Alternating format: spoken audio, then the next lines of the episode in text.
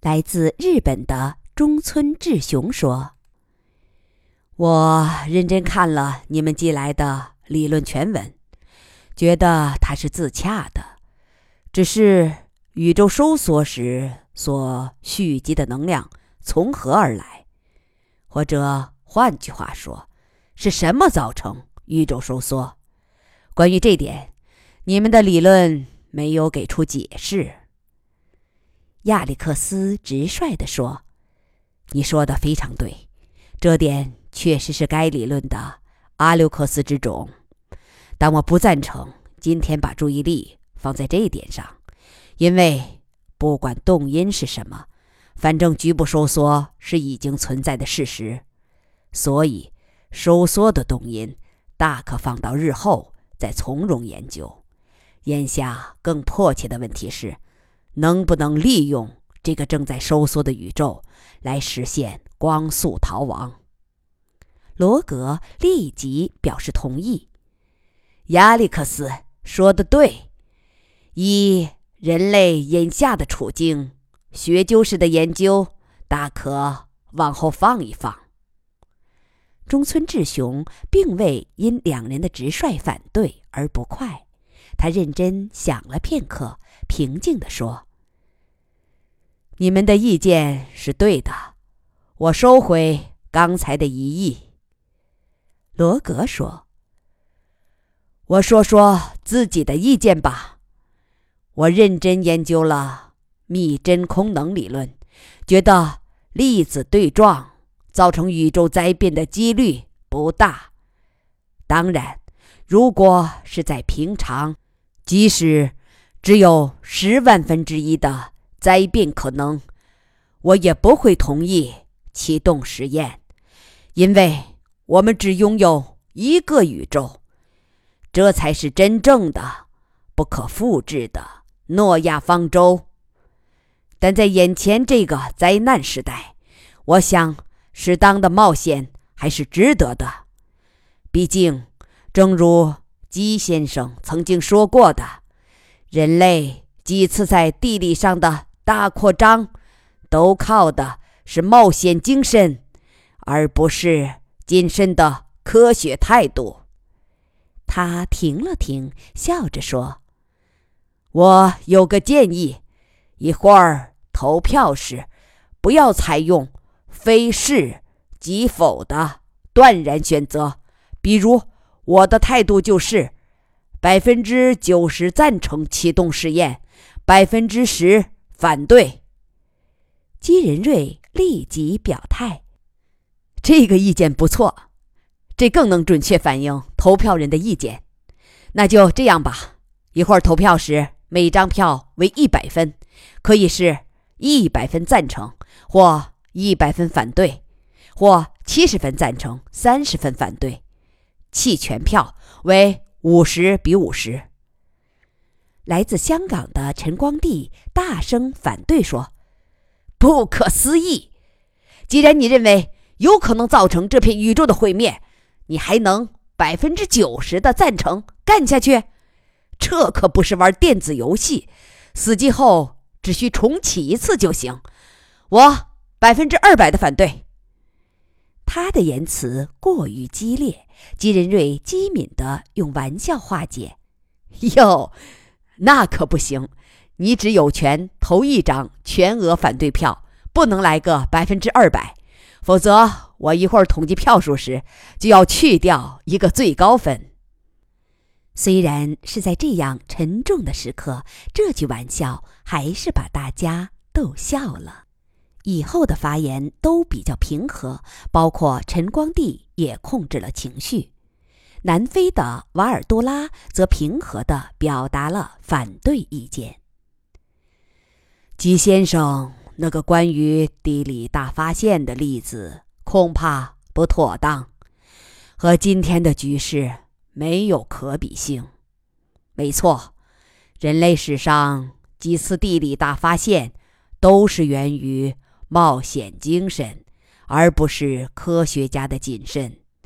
但大家不要忘记，每一次成功之前，都可能有一千次失败。如今人们只记住了成功和胜利者，却淡忘了更多的失败，忘却了探险中死去的人。好在，那只是小群体的死亡。人类从总体的角度来说，能够承受这样的损失。但是，如果今天的实验转化为灾难，那……可是整个人类、整个宇宙的灭亡。他摇摇头，苦重地说：“面对这样的前景，至少我本人绝对不敢按下那个按钮。”他的担心非常合理，剖析也极具说服力，不少人同意他的观点。此后的发言以反对意见居多。雷克斯提出了自己的见解：瓦尔杜拉的剖析很有说服力，但其基点是建立在真空湮灭可能导致宇宙毁灭这个假说上。我对半个世纪前的这个假说曾做过认真研究。坦率地说，它算不上假说，只能说是猜想，没有坚实的理论基础。我不赞成因为一个草率的猜想而束缚科学的手足。来自西班牙的塞卡德斯说：“我同意雷克斯的观点。当然，楚等提出的三态真空理论目前也只是假说或猜想，但我们可以从这个角度来考虑问题：如果他是对的，也就是说，他预言的真空湮灭能够实现。”那么也要相信他预言的安全性。如果他是错的，他预言的真空湮灭无法实现，那也就不必考虑其安全性了。白发苍苍的康不明一直默不作声，这时举手要求发言。他说：“我想做一个假设，假如楚先生因病在此前去世。”因而使得三态真空理论的建立推迟了十年。再假设科学界在没有三态真空理论，因而在没有预警的情况下，刚刚启动了一次粒子对撞实验。瓦尔多拉平和地反驳：“那只是假设，把讨论建基在纯粹的假设上。”没有意义，不，恰恰相反。我的两个假设在现实中都是很容易实现的，属于大概率事件。大自然有这么一条隐伏的规律：越是威力强大的灾难，其被激发的门槛也就越高。为什么会这样？没什么道理，它只是不言而喻的事实。否则。我们的宇宙早就灭亡了，何况是宇宙毁灭这样的顶级灾难，其被激发的阈值一定极高。上帝不会把赌注压到，比如某个渺小星球的某一个个体的健康上，哪怕他是一个超级天才。所以，我们可能太狂妄了。想以一次内禀不确定的讨论来改变宇宙的进程，这是十分可笑的。基仁瑞问：“你的意见是？尽管做实验吧。如果它真的会激发宇宙的毁灭，那它反正是逃不了的。即使我们不做，你也无法保证宇宙内其他文明都不去做。但是，哪怕……”只要有一个文明做了，哪怕它是在一亿光年之外，我们也得玉石俱焚。甚至两束高能宇宙射线的偶然相撞，也会激出同样的结果。我们这样的讨论，就像是一只蚁王在召开御前会议，严肃讨论如何改变太阳的轨道。姬仁瑞同康不明是忘年交，虽然年龄相差二十五岁，但因为生日正好相同，一向相互戏称“同庚”。既是同庚，便可以随便开玩笑了。所以两人一见面就要打嘴仗。这会儿，鸡笑骂道：“你这个玩世不恭的老家伙，今天真不该让你参加会议，白费了一个投票权。”他沉吟片刻，不过，以我这个外行人看来，这老先生说的是对的。有一句话：“人类一思考，上帝就发笑。”他和老康的观点本质是一致的。肤色雪白的 Polly 一向惜言如金，这时简短地说：“我赞成康。量子世界中没有绝对的不可能，只是几率大小而已。如果宇宙中根本不会出现二阶真空炮，那另当别论。但如果能够人工激发，那么它肯定能自发产生。”他耸耸肩，但。一百四十亿年了，宇宙并未毁灭。楚天乐扭头看看康不明和抛里，悄悄向他们点头。贺子洲也开玩笑：“谢谢你啊，康叔叔，还有抛里先生，你们让我在按下启动按钮时减少了负罪感。”众人一直讨论到中午，每个人都充分发表了自己的意见。吉仁瑞说。讨论进行的差不多了，我想可以投票了。余乐水和乔治旁听了一会儿，离开会场到厨房去了。今天是物理学家的专场表演，两人不参加投票，不如去给天乐妈帮厨。天乐妈正忙得不可开交，因为帮手的柳叶静不下心干活，隔一会儿就要跑到门口去听一阵儿。见余乐水进来，柳叶儿立即大惊小怪地说：“喂，嫂嫂，洋洋哥变了，我都不认得了。你看他刚才发言时的范儿，绝对是大腕儿级别的。可平时在我眼里，他就是一个比我大不了几岁的小屁孩儿。”这句孩子气的话，让余乐水忽有触动。想起当年在老界岭会议上听楚天乐发言时，自己心中也是同样的感觉。细想，这也不奇怪。一个人的心态是和责任成正相关的。如果被放在执掌人类命运的位置上，他想不迅速成熟都不行。自己又何尝不是如此？当年的活泼率性少多了，增加了。平时稳重，并不是他想这样，而是环境逼着人这样。何况洋洋已经二十六岁了，比当年的天乐还大四岁呢。他笑着逗柳叶儿：“是不是看上他了，想把哥哥变成恋人？别不好意思，你嫂嫂当年也是在一次类似的会议上，对你天乐哥一见钟情的，而且……”后来是我主动发起进攻。柳叶儿笑嘻嘻地说：“多谢嫂嫂无私的传授经验，不过眼下还是让他当哥吧。就是想变位，也得想办法让他来追我，免得以后不好管教。”余乐水笑了，夸他目标远大，老谋深算。天乐妈虽然忙着准备饭菜，实际耳朵也一直竖着，在听外边的讨论。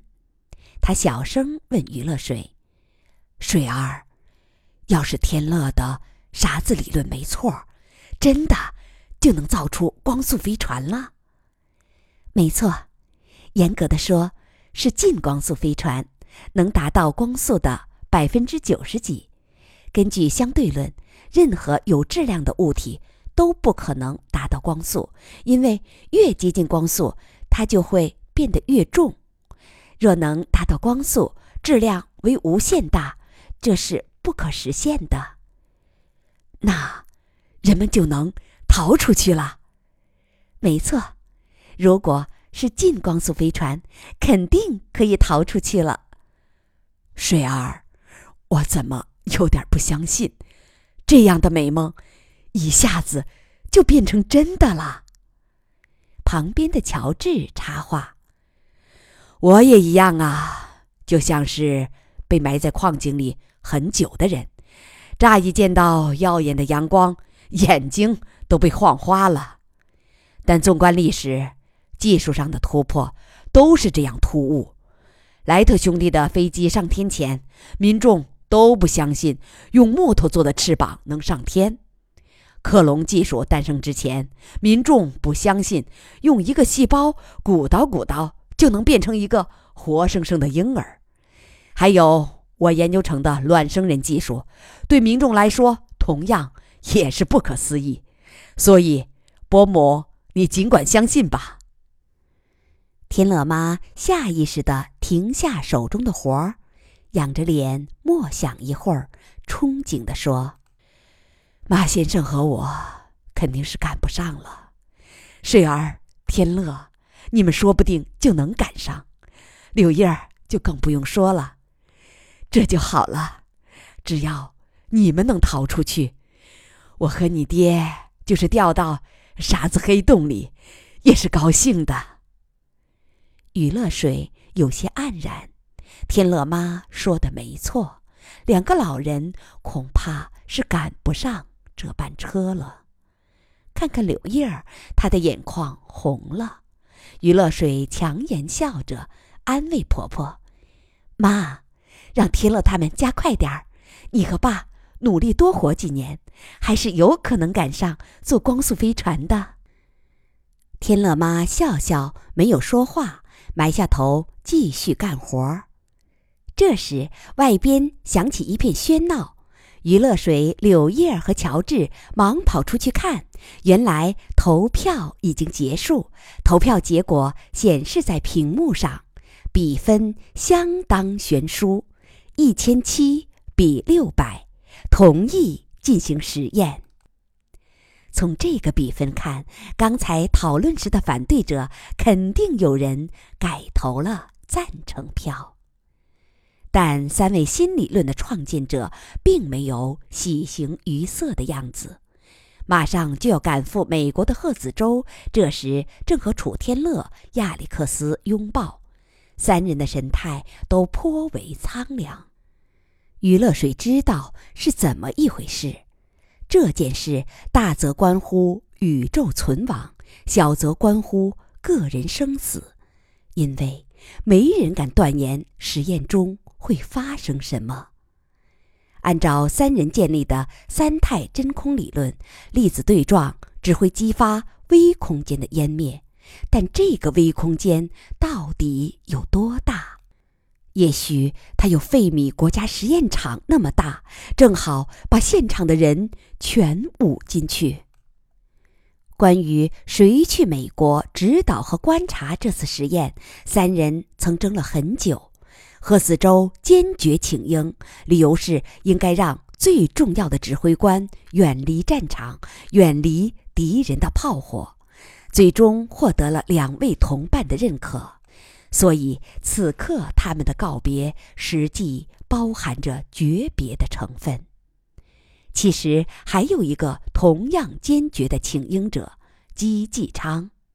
他说：“按他的性格，最适合担任。”赤膊上马冲锋陷阵的先锋，不过他来到乐之友科学院的时间比较短，学识修为上还显稚嫩。楚天乐等人没有同意。贺子洲在那边告别完，来厨房同这几个人告别。天乐妈让他吃完饭再走，他说来不及了，到飞机上去吃午饭。柳叶又像刚才那样来了一次熊抱，然后踮着脚吻了他一下，在他耳边轻声说了一句什么。贺子洲明显一愣，笑了，亲昵地拍拍他的后背。贺子洲匆匆出门，登上直升机。等直升机融化在蓝天深处，余乐水笑着问小姑子：“刚才在洋洋哥耳边说了什么？”柳叶爽快地说：“我说，洋洋哥，你可得活着回来，这边有人在等着你呢。”余乐水逗他：“你不是说要设法让他追你吗？怎么等不及了？凡事有轻有重吗，万一……我得让他生前听到我这句话。”他赶忙补充：“不过，他一定会平安回来的，你说对不对？”“呃，当然，肯定会平安回来的。”与会人员吃过工作餐，都走出地下室，开始在岛上参观。金仁瑞让他们稍等，接他们的渡船马上就到。岛上非常安静，只能听见拍岸浪涛的哗哗声。水质清澈，袒露出白色的湖底和柔嫩的水草。不少人脱了鞋袜下水去玩儿。抛里走向金仁瑞，很干脆地说：“鸡，我想加入乐之友。”季仁瑞当然高兴，他十分清楚抛里在世界科学界的名气。那太好了，欢迎欢迎！他略为思索：“今年年底，乐之友科学院执委会将改选，我想抛里先生应该有资格获得。”抛里摇摇食指，打断了他的话：“不感兴趣。”他微微一笑，向岛上画了一个圈。但我要住在这儿。基仁瑞稍顿，看看旁边的乔治，立即说：“没问题，随后我来安排。”抛里点点头，表示感谢，然后又独自到水边漫步了。渡船来了，众人都上了船。罗格喊远处的抛里上船，对方向他摆摆手。罗格回过头，用目光向金仁瑞询问。基笑着说：“抛里先生刚才说要加入乐之友科学院，而且要住在这座岛上。我答应随后为他做出安排，但没想到他这样性急。行啊，这样也行，咱们先走吧。”我马上派人来为他做一些生活上的安排。渡船离了岸，回头望去，涛里已经脱光衣服下水了，正在渡船的尾波中嬉戏。他全身皮肤雪白，活脱脱一个浪里白条。罗格摇摇头，笑着说：“这家伙一向是离群所居的。”好了，这次有了一个满意的居所。身后碧水中的那个白色人影渐渐缩小，然后荒岛也被水面挡住了。